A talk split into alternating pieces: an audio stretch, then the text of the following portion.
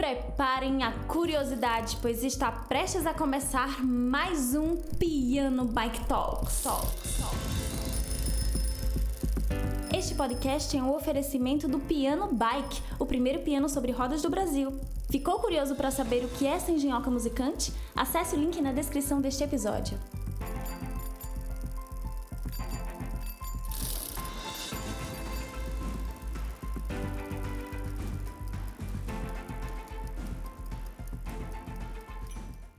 Hoje estamos aqui novamente com ele, o seu, o meu, o nosso host nômade favorito, Heitor Alves.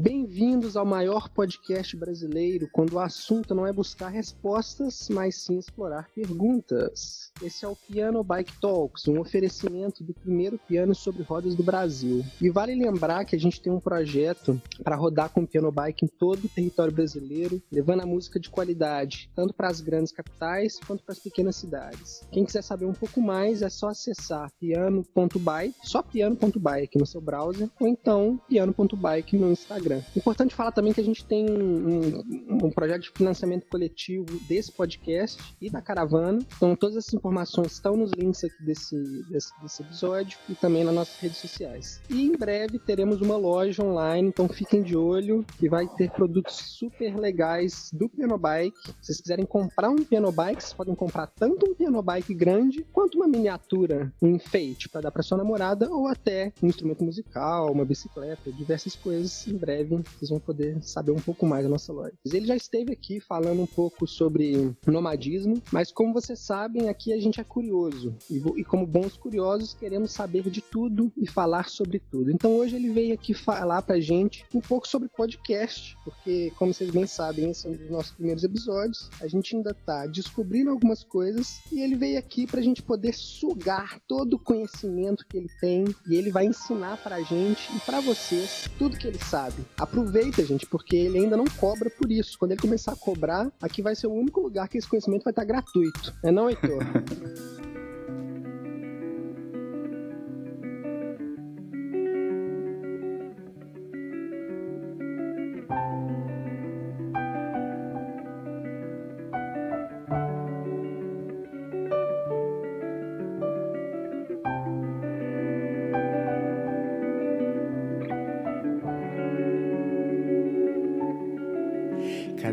Iluminado assiste o fato que procede em meu coração.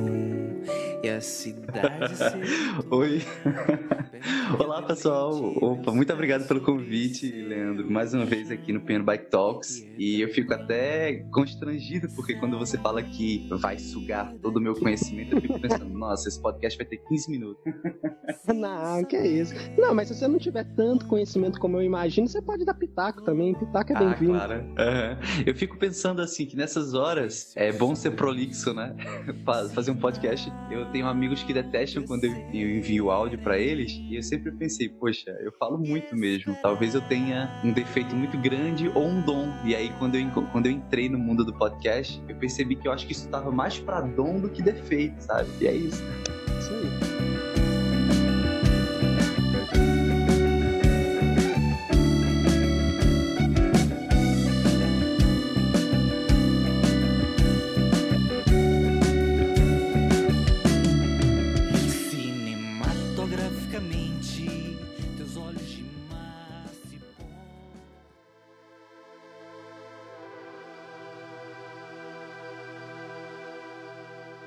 Isso é uma boa primeira pergunta, mas antes de perguntar sobre isso, é, se vocês quiserem saber um pouco mais do Heitor, a gente vai deixar um mistério que a gente não vai falar quem é ele, o que, que ele faz. Se vocês quiserem, é só ir lá no, outro, no nosso outro episódio, onde a gente conversou com ele, ele fala quem ele é, o que, que ele fez. Aqui, o Heitor Podcaster e o Heitor Músico. Então você falou um negócio interessante, eu quero começar por aí, Heitor. Você falou que. O que, que você falou mesmo? Ah, você falou sobre. Eu ser muito prolixo e isso, falar muito. Mas isso é bom ou é ruim pro podcast? Porque como entrevistador, você deve perguntar mais ou falar mais? Cara, então, esse aqui é um ponto muito interessante, pelo menos para o estilo de podcaster que eu tenho. Eu entrevisto pessoas e eu fiz teatro por quatro anos. Talvez o meu sotaque já entregue até de onde eu sou, né? Teatro. Eu fiz teatro há quatro, há, durante quatro anos. Uma das coisas que eu aprendi no teatro é justamente você aprender a ouvir o outro, respeitar a fala do outro, saber falar de forma que não atropele o outro e vice-versa, para que a comunicação seja o mais entendível possível para plateia. Então esse é um dos pontos que eu trouxe para o exercício de podcaster, o exercício de entrevistador, que é justamente você entender a, a fala do outro, você respeitar, deixar o outro é, devagar bastante sobre o conteúdo, mas também saber conduzir, saber pausar na hora, na hora adequada, saber encaixar algum tema. E aí isso é um dos pontos que eu achei muito interessante de aprender, inclusive, a, a a minha boca, aprender a não falar tanto e ouvir mais o outro. Agora que de vez em quando acontece de passar pelo podcast Nômade, alguns entrevistados que eles falam muito e outros não falam tanto, são mais sucintos, são mais objetivos. Então, quando eu me deparo com algum entrevistado que ele é mais objetivo, ele é mais sucinto, às vezes é um desafio sim ter um episódio de uma hora, ter um episódio de uma hora e pouco, porque se eu for apenas com base na resposta do entrevistado, o podcast acaba com 30 e poucos minutos. Então, eu acho que é importante, enquanto interlocutor, enquanto host, né, enquanto anfitrião do podcast, eu também saber colocar as minhas ideias ali dentro para que o tempo do podcast podcast que seja um tempo legal. Hoje o meu podcast tem uma hora, uma hora e dez minutos na média. Então, assim, eu tenho que saber ouvir muito, mas também tenho que estar preparado para contribuir e somar com a fala do outro e acabar aprofundando ainda mais o conhecimento. Uhum. E nessas, nessas horas, falar muito ajuda. Você falou que seu podcast tem uma hora de duração. Você acha que essa é, é uma duração ideal? Pois bem, cara, eu confesso que eu não sei. Eu, particularmente, gosto, assim, eu acho um tempo adequado, sabe? Eu, eu tenho experiências com podcasts de 40, 50 minutos que eu escuto. É, tem o Jovem Nerd, por exemplo, que é o supra-sumo né, dos podcasts brasileiros, o terceiro maior podcast do mundo, e às vezes eles têm episódios de uma hora e cinquenta, duas horas e meia. E o lance que eu acredito é o seguinte: quando o conteúdo é bom, as pessoas ficam e elas consomem tudo, sabe? Então, confesso a você que eu ainda estou num processo aí aprendendo para saber se realmente esse é o tempo adequado. Até porque eu não lembro agora o nome do podcast. Eu tinha um podcast que eu gosto muito, que ele é um empreendedor. E basicamente o podcast é um cara que ele entra no carro toda vez que ele tá indo pro trabalho ou toda vez que ele está voltando do trabalho, ele liga o smartphone dele enquanto dirige e vai divagando as ideias dele enquanto dirige. Então, às vezes uhum. você escuta o som da seta, uma buzina, sabe? Às vezes você escuta o trânsito de uma maneira é, bem, bem amena, mas você escuta. E o podcast, cara, tem 10, 12 minutos e é maravilhoso, sabe? Ele traz um conteúdo rápido. Eu tenho também um amigo que é o Tiago Henriques, que ele é designer, mora em Londres, e ele tem um projeto chamado Tira do Papel. E ele não iniciou o projeto dele de podcast, ainda não subiu nas plataformas, nos agregadores de podcast, mas ele juntou uma audiência de 45 mil seguidores no Instagram, que se transformou em um canal no Telegram de cerca de 3.500 pessoas. E aí, uhum. ele manda áudios nesse canal. Ele manda o áudio, depois que ele manda o áudio, ele faz uma pequena transcrição dizendo: pessoal, esse áudio aqui fala de tal assunto, escutem aí. Então, ele está caminhando por Londres e pensando, você escuta o som da rua e ele vem e traz uma dica de, uma dica de design, uma dica de marketing. E é uma coisa assim, são áudios de 8 minutos, mais ou menos 6, 8 minutos. São pequenos podcasts diários, alguns drops de podcast Legal. com conteúdo muito bom. Então, assim, é algo muito diverso. Eu, particularmente, na média, eu escuto podcasts de uma hora. Então, quando eu iniciei o meu projeto, eu me trouxe isso, né? Eu trouxe esse objetivo. Um podcast por semana e preferencialmente com uma hora de duração. Sim. E tenho conseguido manter isso. Um pouco mais até. Esse seu amigo monetiza isso? Cara, eu vou te contar um negócio que eu fiquei pasmo. o cara fez muita grana, muita grana em quatro meses, mas muita grana. Ele, ele fez uma parada, ele começou com algumas dicas bem engraçadas. Ele é muito engraçado, ele é muito, muito engraçado. Inclusive, quem quiser, eu, eu tive a oportunidade de entrevistá-lo, acredito que é o episódio 57 do podcast Nômade. É um dos podcasts mais recentes. E é pra, pra data que a gente está gravando, né? Pra data que a gente tá lançando esse episódio aqui. E aí, o cara, ele é designer, já mora há sete anos em Londres e ele começou o projeto Tira do Papel com a intenção de criar algo que o possibilitasse sair do trabalho dele em Londres. E ele começou com dicas de marketing, aquilo foi crescendo. O Instagram dele, ele, na época que eu entrevistei, ele já estava com 45 mil seguidores, ele pode estar inclusive com bem mais hoje em dia. E ele resolveu lançar uma mentoria, sabe? Ele lançou a mentoria e ele é tipo assim, como ele mora em Londres, ele colocou a realidade de Londres. Então era uma coisa assim: uma mentoria, 5.500 reais. Se for essa mesma mentoria para duplas ou para times, ela ficaria por 7.500 reais. Uhum. E aí, é, ele fez alguns inscritos. Eu não vou entrar em detalhes porque isso é algo pessoal da vida Sim. dele, mas assim, a minha estimativa é que ele fez algo entre 80 e 120 mil reais. Caralho. Saca? 80. E eu vou te dizer, ele não teve, acredito que nem 30 mentorados, tá ligado? Ele não teve nem Sim. 30 mentorados. É um mas como caro, ticket, né? Como exatamente o ticket era muito caro, sabe? Eu fiquei assim passado, porque o cara ele começou o projeto, em quatro meses cresceu a audiência de forma toda orgânica e ele startou, né? A, a mentoria, o lançamento, as 48 horas em que a mentoria está aberta, no grupo de Telegram para 3 mil pessoas que já eram leads mais qualificados ainda. Uhum. Conversando com ele, ele teve um número interessante ali de pessoas que, que aderiram à mentoria dele. Ele fez uma grana muito boa em quatro meses, sabe? Então, é, é isso. Qual é o nome do Instagram dele? Tira.do.papel. Tira do papel, sabe? E a, a logo dele é um rolo de papel higiênico. é maravilhoso, cara olha isso que eu tô fazendo aqui contigo. A gente tá divulgando o trabalho do cara no boca a boca já em outro podcast, sabe? Sim. Então, assim, inclusive, só um pequeno adendo nesse ponto, né? Já que perguntou sobre monetização, são experiências como essa que me fazem acreditar, sabe? Que me fazem ter fé que, que a gente pode criar projetos e eles podem ser financeiramente rentáveis. É muito, é muito bom ter uma conexão como a do Tiago, assim. Leva automaticamente a uma pergunta que eu ia deixar mais pro final, mas acho que cabe aqui, que é assim, esse negócio do podcast, ou de qualquer outro negócio online, principalmente online, para a questão da escalabilidade, que você mesmo disse que gosta bastante, né? Sim, é, sim. A gente vê hoje muito as pessoas transformando o próprio estilo de vida delas em uma marca, né? E transformando uhum. isso em algo rentável e que vai dar.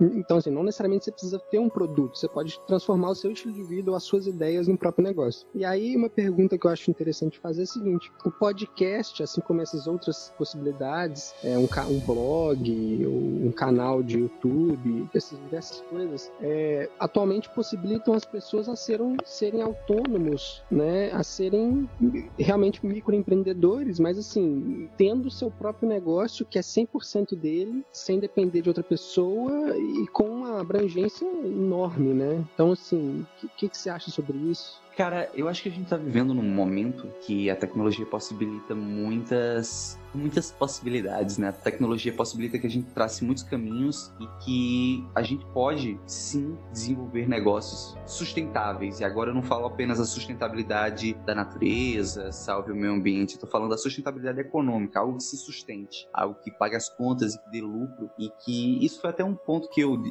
discuti assim no, no, nosso outro papo, né? No, no, no outro episódio que a gente gravou, que é justamente sobre o conhecimento acadêmico, ele não está diretamente diretamente relacionado com o sucesso financeiro, ele não é fator determinante. E eu acho que é justamente isso, a tecnologia ela vem para trazer muitas possibilidades e eu acho que o importante para quem inicia um negócio é você ter em mente que a coisa mais importante que existe é a venda, certo? Porque ela, ela, é o coração de tudo. No final das contas, todo mundo está vendendo algo. Ou você vende um produto que você cria, um serviço, ou você vende seu tempo para outra pessoa, sabe? Isso foi uma coisa, por exemplo, que me abriu muito a mente quando eu comecei a entrevistar pessoas que trabalhavam fazendo trabalhos voluntários, né? A pessoa ia para um local e ela trabalhava em troca de de hospedagem e comida. E eu fiquei pensando, poxa, por que essa pessoa está usando um aplicativo, está se conectando com alguém para trabalhar em troca de comida e abrigo? Só que depois, com o tempo, eu fui entendendo. Por exemplo, você vai fazer um trabalho voluntário na França. Então você você está trocando o teu tempo pelo, pela comida, pelo abrigo e por, um, por uma experiência com a língua francesa. Se você estivesse trabalhando num trabalho convencional, ganhando dinheiro, você estaria pegando aquele dinheiro, pagando o aluguel ou a prestação de uma casa, pagando a comida e pagando o curso curso de francês. Então, no final das contas, todo mundo está vendendo, todo mundo está trocando. Uhum. E aí a uhum. gente, a gente vem para esse ponto tecnológico, né? O podcast e outras muitas possibilidades. O que acontece, que eu acredito que é um dos fatores que pode, de fato, aí sim ajudar as pessoas a terem um sucesso no empreendimento, é justamente essa mentalidade de que aquilo é um produto, aquilo é algo que tem que rentabilizar de forma direta ou indireta, mas aquilo tem que trazer um retorno financeiro. E a partir disso, quando você entende isso, você começa a entender é, muito mais qual é o teu papel, qual é o teu objetivo é, enquanto empreendimento, enquanto empreendedor. Na música, por exemplo, isso é um ponto que eu sempre trouxe. Tem o trabalho artístico, o trabalho, no caso, no meu caso, que eu sou compositor, eu tenho aquela intenção, aquela vaidade de expor um pouco do, das minhas reflexões do mundo nas minhas canções para a plateia, mas enquanto produto, eu vejo muito a música, né? O, o artista, o artista que faz um trabalho ao vivo, como um, o produto dele é a sua capac, capacidade de magnetismo. Então, assim, eu tenho um produto, eu sou um artista e eu, o meu produto é justamente a minha capacidade de atrair pessoas para um determinado local. Esse é o produto principal. Então eu vendo meu produto para um contratante, um, um dono de festival, uhum. um, um, dono de bar. Aquele cara, ele está me dando um cachê, ele está me dando um dinheiro em troca dessa minha capacidade de atrair pessoas para um determinado local. E através desse magnetismo que o artista tem, ele vai lucrar em cima. Então quanto mais pessoas um artista consegue trazer, mais caro o artista é e maior a possibilidade possibilidade de que o contratante possa fazer negócios com aquela massa, com aquela plateia, com aquela audiência que o artista consegue arrastar de um campo para outro. Então, esse é um dos muitos pontos que eu vejo enquanto assim negócio da música, né? Agora indo para música também. E com o podcast eu vejo muitas possibilidades. O podcast, inclusive, tem se validado uma excelente ferramenta de conversão você está ouvindo as pessoas durante uma hora. Então, a, as pessoas acabam se acostumando com o interlocutor, acabam se acostumando com o entrevistado. Muitas vezes acabam até emulando uma sensação de estar naquele local com eles, até dialogando com eles. Acaba criando uma sintonia muito forte e isso acaba trazendo um, um resultado interessante no que diz respeito à conversão de, de vendas, sabe? A, o podcast Nômade, por exemplo, ele tem se validado como uma ferramenta útil no que diz respeito a trazer assinantes para aquela minha empresa, que eu não vou falar aqui nesse episódio, mas quem escutou o outro já sabe do que eu tô falando. Entendi. É. Entendeu? É, é, a pessoa vira um, influenciador, um influenciador, né? É um influenciador que a gente costuma ver muito no Instagram, mas no podcast eu acho que funciona até mais, porque é aquela história que você mesmo falou. Eu ouço podcast quando eu tô indo dormir, deitado na cama, ou quando eu tô. Então você tá num momento muito privado. E aí essas pessoas estão com você nesse momento privado. Isso, sua namorada uhum. que é psicóloga vai saber falar melhor que a gente, que isso deve ter um impacto muito grande na nossa psique e na nossa percepção de confiança confiança com relação a essas pessoas, né? Uhum.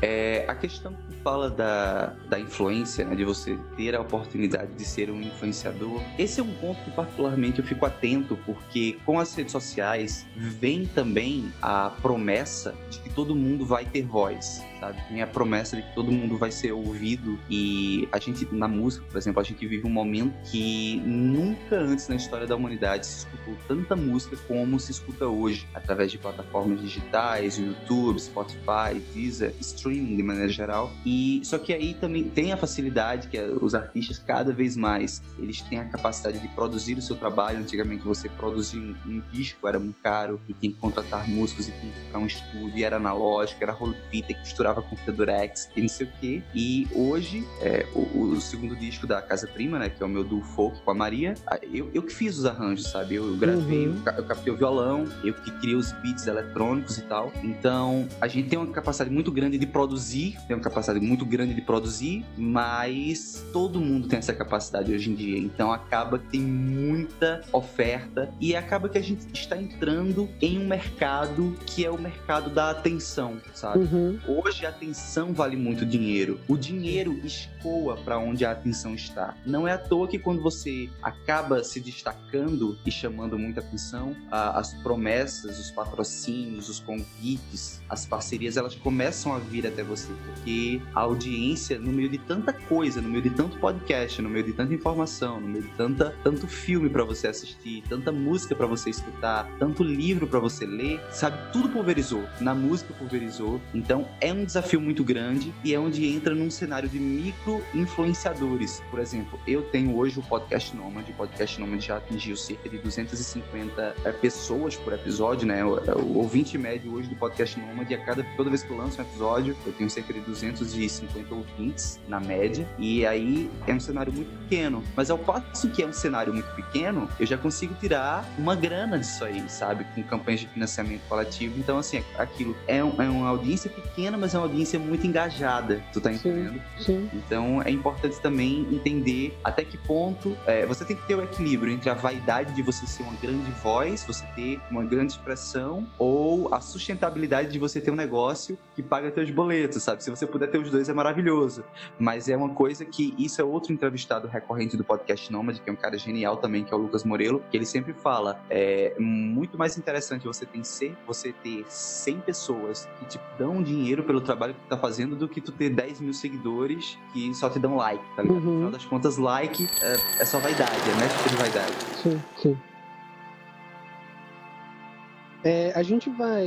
Eu, eu, você levantou várias questões aí que eu acho importante comentar. é porque falar... eu sou prolixo? É. eu vou falar de algumas, mas depois a gente entra.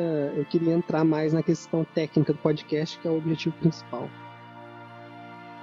É, então você falou da questão de é, você falou da questão da, da, falsa promessa de que a internet traz para gente a possibilidade de todo mundo ser visto. Tem um rapaz do, do a grande família, Pedro, não sei o que é o nome dele, que ele falou isso uma vez no, no Provocações, né, o programa de entrevista, voltou agora com é, Marcelo Taz, eu acho que é o nome dele, e ele foi entrevistado e ele falou que as pessoas acham que tem influência, mas na verdade é uma ilusão, né? Você acha que você está sendo ouvido não.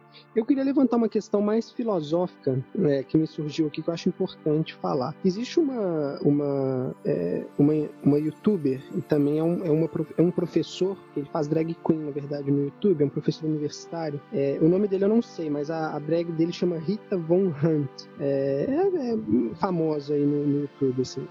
E, e, ele é, ele ou ela, enfim, ele e ela, né, são, são marxistas declarados. E aí tem muita coisa interessante que eles falam, mas tem muita coisa que eu não concordo, mas enfim, é interessante. Eu acho que é legal a gente ver os diversos pontos de vista e pegar um pouquinho do, do que cada um tá falando que é bom, né? É, e ela fala que a gente está vivendo, a, a, gente teve essa promessa da internet, de que a internet ia liberar todo mundo, ia ser uma liberdade, ia trazer para gente autonomia, né? E na verdade o início da internet foi bastante assim. Só que hoje em dia a internet quase que tem dono, né? Você vai ver várias coisas na internet, é, as próprias mídias sociais, que em teoria são lugares de, de liberdade, é, óbvio que você consegue crescer organicamente, existe isso, mas também hoje em dia é um negócio. Então os caras cobram pra te fazer aparecer, né? Um negócio de marca. Mas aí o que, que ela fala é o seguinte: ela fala que a gente nunca viveu num momento do capitalismo que ele é tão selvagem. A gente achou que ia ser uma liberdade, que a gente ia se aproximar do anarquismo, mas na verdade, segundo a Rita Von Hunt, a gente vive na época do capitalismo mais selvagem que já existiu. Você concorda com isso?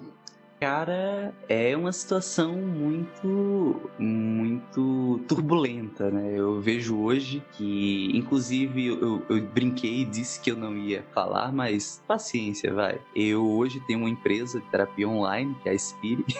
Pode falar. E eu vejo que é, cada vez mais, assim, é, é triste dizer isso, mas tem aquela, aquela perspectiva, né? Enquanto alguns choram, outros vendem lenço, enquanto alguns morrem, outros vendem caixão e vela. E o que eu penso muito a respeito disso é que a gente está entrando num momento da humanidade em que a, a turbulência de informações que a gente está tendo acesso, ela realmente está provocando uma, uma série de problemas psicológicos e nesse aspecto eu vejo até a Spire como é, dentro de um momento estratégico, dentro de um momento que ela vai supar, ela vai estar na crista da onda de uma humanidade com problemas psicológicos, assim, sabe? Uhum. E isso muito acredito que se deva a esse excesso de informações, essas redes sociais, a essa vaidade, a essa situação toda. Primeiramente, fazer só alguns parênteses, você citou o Pedro Cardoso, isso. Pedro Cardoso, para mim, é uma das pessoas que eu mais admiro uh, o posicionamento político dele, a, a, maneira mesmo dele ser enquanto pessoa. E eu assisti o programa com Marcelo Tais, né, o hashtag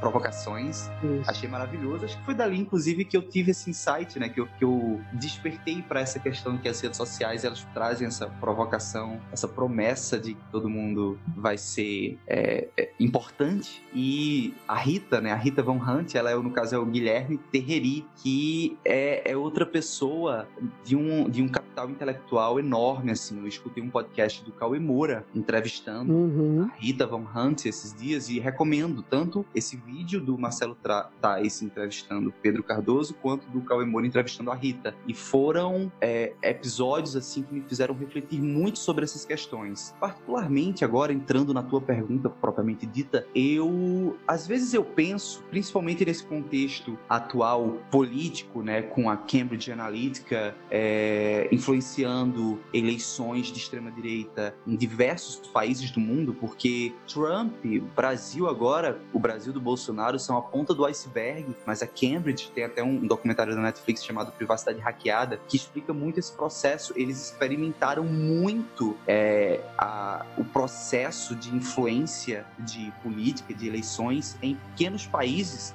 antes mesmo de levar para uns Estados Unidos, para o Brexit na Inglaterra, para o Brasil aqui. E assim, eu percebo que o sentimento que eu tenho muitas vezes, sabe, é, desculpa até, eu posso até estar me colocando num ponto elitista, é uma perspectiva que eu tenho, mas assim, eu não quero estar associado para isso, mas muitas vezes o que eu penso é que assim, nem todo mundo tem maturidade, cara, para ter acesso a ferramentas assim. Porque se por um lado você tem pessoas de boa índole e de má índole monopolizando aquilo, controlando aquilo. Por outro lado, você tem uma galera que não tem uma capacidade de reflexão muito alta, sabe? Uma capacidade, uhum. sabe? Isso isso se deve muito à questão do, do ensino ainda precarizado, ensino onde professores eles não recebem o suficiente. Você não tem um, um foco na educação. Assim, é como a gente até trouxe no outro podcast, a educação aqui,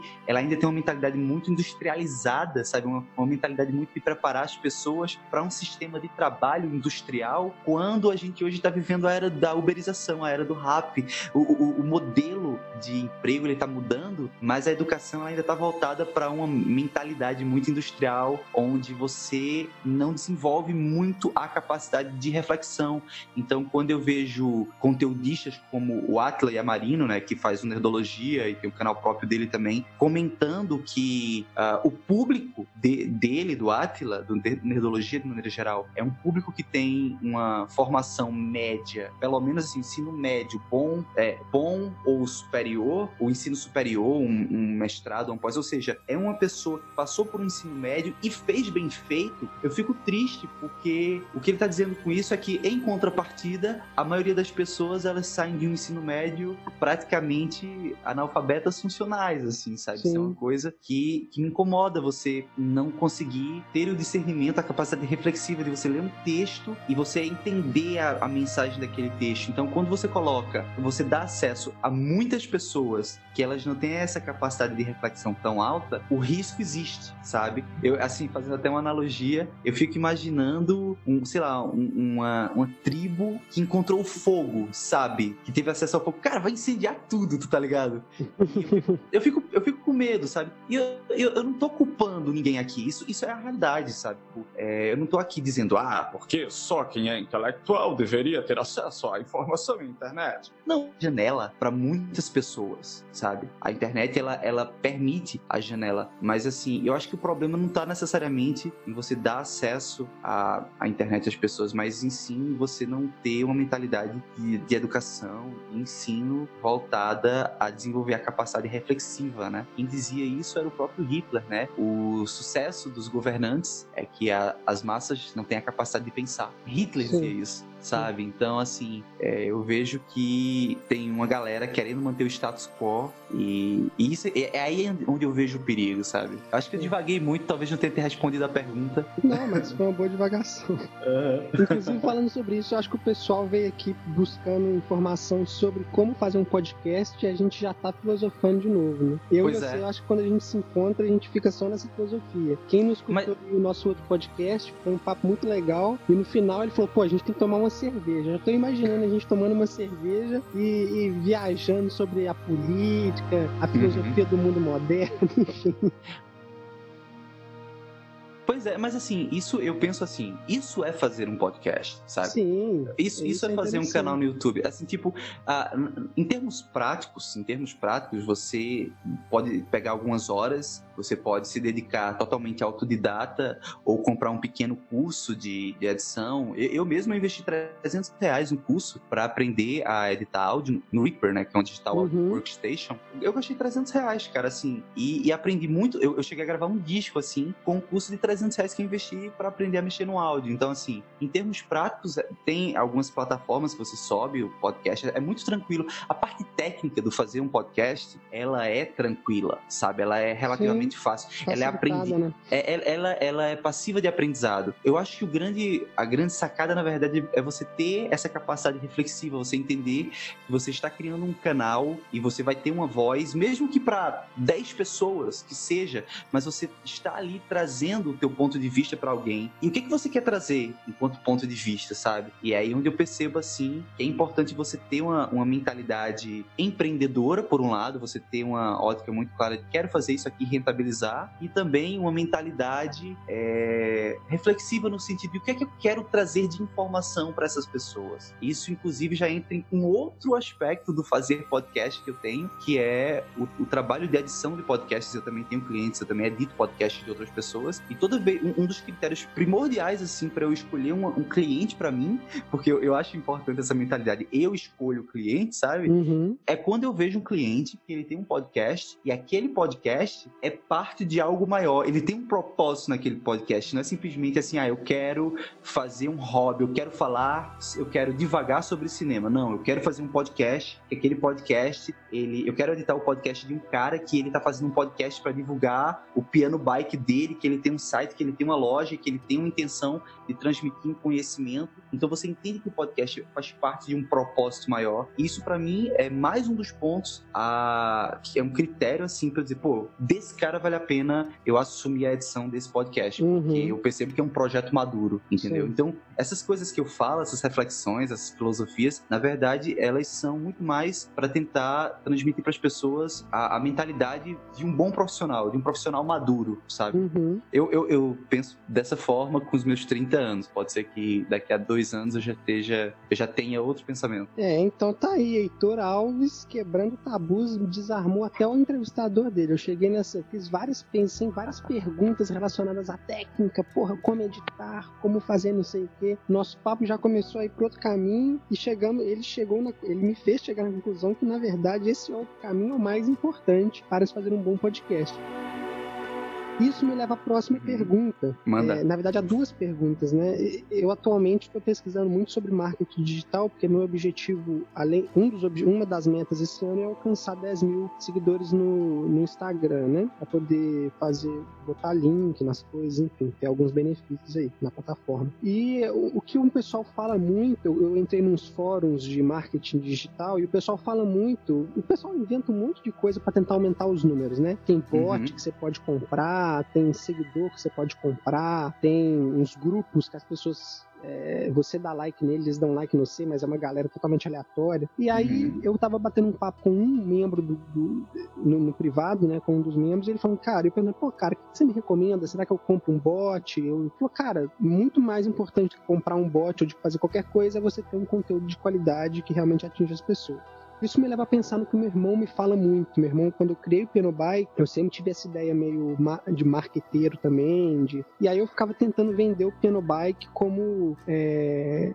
Eu ficava fazendo um marketing muito descarado, sabe? Tipo, é... venham, é... é me contratem para esse evento. Eu não falava desse jeito, mas era é, isso que eu queria dizer. E ele falou, cara, as pessoas elas não estão em busca. As pessoas estão cansadas de coisas falsas ou de coisas que fingem ser o que não são. As pessoas hoje em dia, elas querem verdade. Por isso que você vê um monte de gente no YouTube que o cara às vezes não tem conhecimento técnico nenhum de alguma coisa, ou às vezes o cara é, não tem todo um, um, aparato empresarial atrás dele, mas o cara faz uma coisa sincera e o cara começa a bombar, a explodir, né?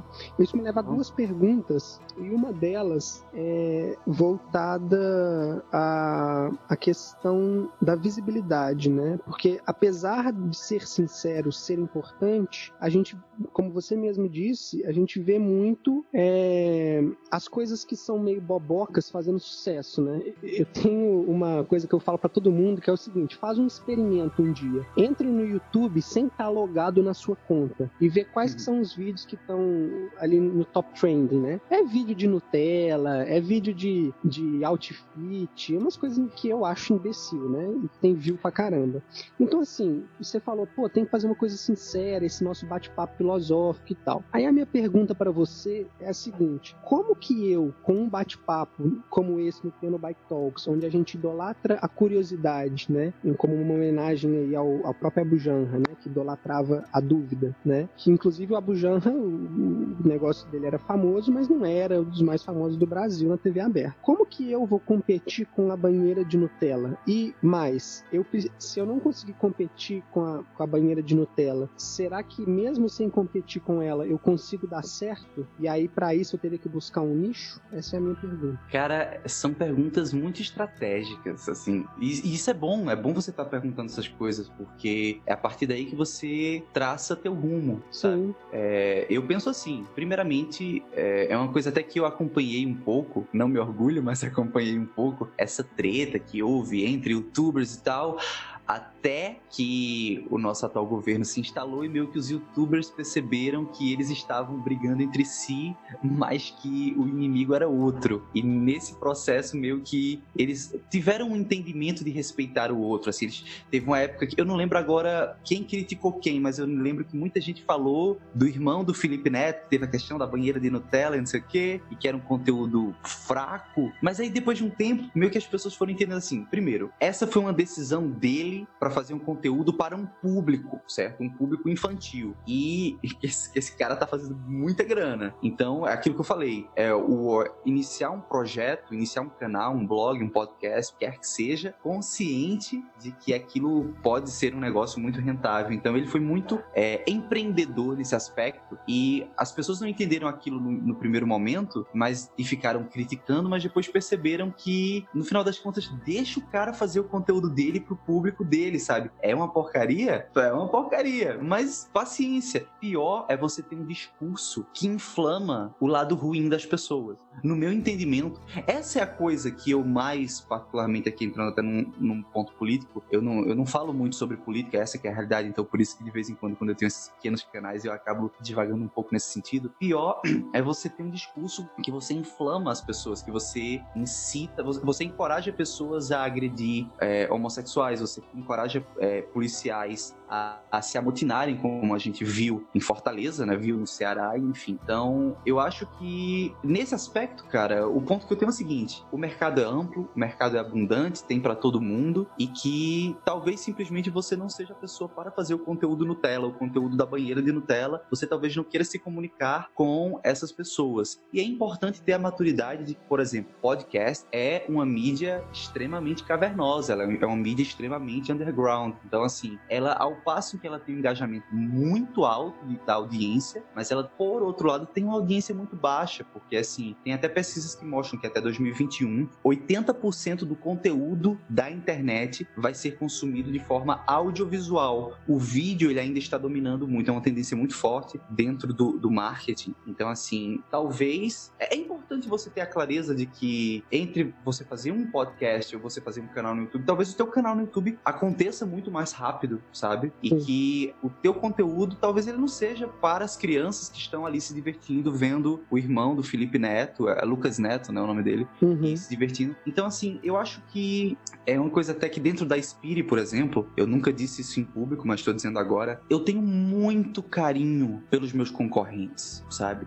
Porque eles me guiam para um novo patamar. E mais que isso, às vezes eu observo eles como compradores estratégicos da minha startup no futuro, quem sabe, sabe? Eu tenho essa, eu tenho essa admiração pela concorrência. Uhum. Então, eu acho que mais importante é você entender, é você, você assumir pra você, eu quero fazer um conteúdo bom, eu quero me comunicar com pessoas que queiram isso, certo? E que talvez o meu conteúdo ele não seja um conteúdo viral, ele não seja um conteúdo para as massas, ele seja realmente um conteúdo mais voltado para um nicho menor, mas um nicho que é o nicho que eu queria fazer parte, sabe? Eu não, eu, eu Heitor, eu não me vejo consumindo ah, conteúdo de banheira de Nutella. Eu não, não- eu não tenho liga com essas pessoas. Então, eu nem me preocupo, sabe? Pessoas são diversas, eu deixo as pessoas viverem consumirem aquilo que elas querem. E dá raiva, dá raiva você, às vezes, querer fazer um conteúdo bom, mas o que as pessoas em geral querem é a banheira de Nutella ou outros conteúdos do tipo. Mas paciência, pessoas são diversas e o importante é eu fazer aquilo que eu acredito para as pessoas que acreditam naquilo que eu faço, sabe? Sim. Futebol, por exemplo, é uma coisa que não me ganha. E quando eu deslogo do YouTube, o que mais tem no meu YouTube, né, fazendo esse experimento trouxe, é vídeo de futebol, cara. Assim, é, eu, sempre que tá em alta pra mim, pra mim não, né? Quando eu deslogo do YouTube é, é vídeo de futebol. E assim, eu acho, eu não entendo essa paixão que as pessoas têm por futebol, porque, bicho, na prática é sempre a mesma coisa, é sempre um campeonato. Um ganha, outro perde, um ganha, outro perde. São sempre um monte de gente correndo atrás de uma bola. E, cara, mas isso é uma paixão que as pessoas têm, sabe? Tem todo um simbolismo, tem toda uma promessa, principalmente num, num país com desigualdade social. Tem toda uma promessa de que você consegue ascender socialmente através do futebol. E isso, para muitas pessoas, representa essa promessa. Então, assim, eu, eu me incomodo, mas não discrimino. Tento entender a perspectiva do outro lado e tento entender que talvez o que eu faça não seja para aquelas pessoas naquele momento Uhum. sabe? É isso. Porque senão, cara, a gente endoida. Sim, sim. Pois é. Espero, assim, eu acho que eu fui meio frustrante nessa tua, nessa resposta pra essa tua pergunta, mas é, hoje é o meu ponto de vista, sabe? É isso mesmo.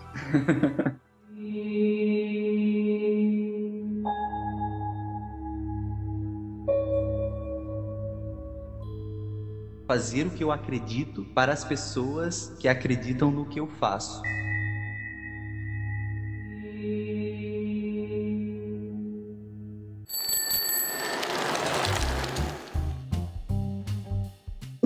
Lá, Nossa Senhora, a gente tem que entrar um pouco, pelo menos um pouquinho na parte técnica, senão o nosso tempo vai estourar. Mas eu não consigo, você começa a falar eu começo a viajar. Eu, eu Mas- prometo que daqui pra frente eu vou ser mais objetivo. Não, Audiência- é bom, é bom. Audiência, eu tô Aqui- com a mão aqui em cima, jurando. Não, aqui a gente é, a gente é discípulo da Bujan, a gente idolatra a curiosidade e a dúvida. E a curiosidade e a dúvida requerem reflexão e divagação. Isso não é um problema, não. Mas eu queria comentar, eu queria fazer um parênteses, na verdade, você não precisaria nem responder se você não quiser. Na verdade, é uma. Eu, eu não concordo com uma coisa que você falou. Você falou que o, o podcast não tem tanta visibilidade e, e não terá tanta visibilidade quanto o audiovisual, né? E tudo bem, realmente o audiovisual ele, ele, ele tem mais abrangência, mas o podcast ele tem várias vantagens, né? Inclusive, eu vou te fazer uma pergunta com relação a isso. Uma delas que eu vejo é justamente o que a gente falou. Ele tem um impacto de engajamento muito maior, eu acho, né? Que as pessoas vão no YouTube, veem um vídeo e às vezes nem. Óbvio que tem seguidores de YouTube, a pessoa que segue o canal, que tá sempre acompanhando, mas eu acho que tem muito público esporádico, né? No YouTube. Isso do que eu Uhum. vejo, tá? Eu nunca vi nenhum estudo sobre isso, é meu pitaco. Já o podcast, você vê que a maioria da audiência de podcast é um público que a gente chamaria de público cativo, né? Uma galera que, que é fã mesmo. Todo episódio, você vê o, né, o Jovem Nerd, né? A gente sempre usa o Jovem Nerd como exemplo, porque ele é o maior. Óbvio que a gente também não pode ficar pensando só nele, porque eles têm 13 anos de estrada, mas eles têm um público que é uma galera que tá sempre ali, aí quando chega um cara novo, o cara muitas vezes continua, né? Então eu acho que o podcast com relação ao audiovisual, ele tem uma poten potencialidade de engajamento muito maior, né? E aí isso me leva à minha próxima pergunta para você, que seria, vamos pensar no pessoal que tá escutando aqui, né? Acho que as pessoas vieram até esse episódio querendo, a maioria das pessoas deve estar tá pensando em às vezes criar um podcast ou criar um conteúdo pro, pro canal dele ou para pro Instagram dele, alguma coisa para começar a criar conteúdo para base de, de, de, seguidores dele, né? E essa é uma pergunta que eu me fiz e eu acho que muitos devem estar se fazendo também, né? Eu tenho um canal de YouTube do Piano Bike, inclusive convido todo mundo a dar uma olhada lá. Tem poucos vídeos, mas são vídeos de extrema qualidade, né? É um vídeo promocional do Piano Bike e um vídeo conceitual. Mas eu não, eu não, é, em teoria, né? Se a gente pensar no Piano Bike, que é uma coisa de música, eu deveria estar fazendo um canal de YouTube, né? Tocando, enfim. Eu penso em fazer isso também. Só que por que, que eu fiz o podcast a princípio? Porque ele é muito mais fácil de produzir, algo de qualidade, né? Não é difícil produzir um podcast. É, já um YouTube, ainda mais de músicas, tem que ter um equipamento bom, tem que ter uma equipe de mais pessoas e tudo mais. A minha pergunta para você é, pensando nas pessoas que estão escutando a gente, que talvez tenham interesse em fazer isso, qual é o benefício e qual é o pró e o contra do podcast versus um canal de YouTube? Bom, pegando o que tu falou, que uma questão que eu achei muito interessante que as pessoas buscam a verdade. Eu acho que o podcast, ela, como benefício, né, o podcast ele é uma excelente forma de você complementar o universo do piano bike, por exemplo. Então, assim, é, talvez as primeiras pessoas se aproximem de você por uma questão artística, por uma questão de busker, né, por dentro desse universo. Mas aí, através do podcast, eu vejo tanto pelos convidados que tu traz, quanto pela, pelas tuas indagações, pelas tuas colocações nos comentários do, dos entrevistados, você tem a oportunidade de expor a amplitude que é o Leandro, né? O, o, idealizador do projeto. Então, esse é um dos pontos que eu acho interessante no podcast. Você tem essa oportunidade de você se mostrar com mais amplidão para a tua audiência e nesse se mostrar com mais amplidão, você acaba trazendo muito mais verdade sobre quem é o Leandro e isso vai engajando, isso vai fazendo com que as pessoas se identifiquem ou não ainda mais com você. Essa é uma das grandes vantagens. Outra vantagem maravilhosa, cara, do podcast é que você não precisa se preocupar com figurino, com maquiagem, com, com roupa, com, com iluminação, com nada, cara. Você bota um smartphone, você bota um microfone condensador ali, grava e tu tá tranquilo, saca? Eu ainda estou com a roupa em que eu estava dormindo. Isso é muito bom, cara, porque assim, no, no YouTube você tem uma preocupação estética muito grande que no podcast você não precisa ter, sabe? Então essa é outra grande vantagem, mais prático. Por, por um lado, você tem um conteúdo que você. É tipo uma hora de conteúdo, certo? Por exemplo, em média.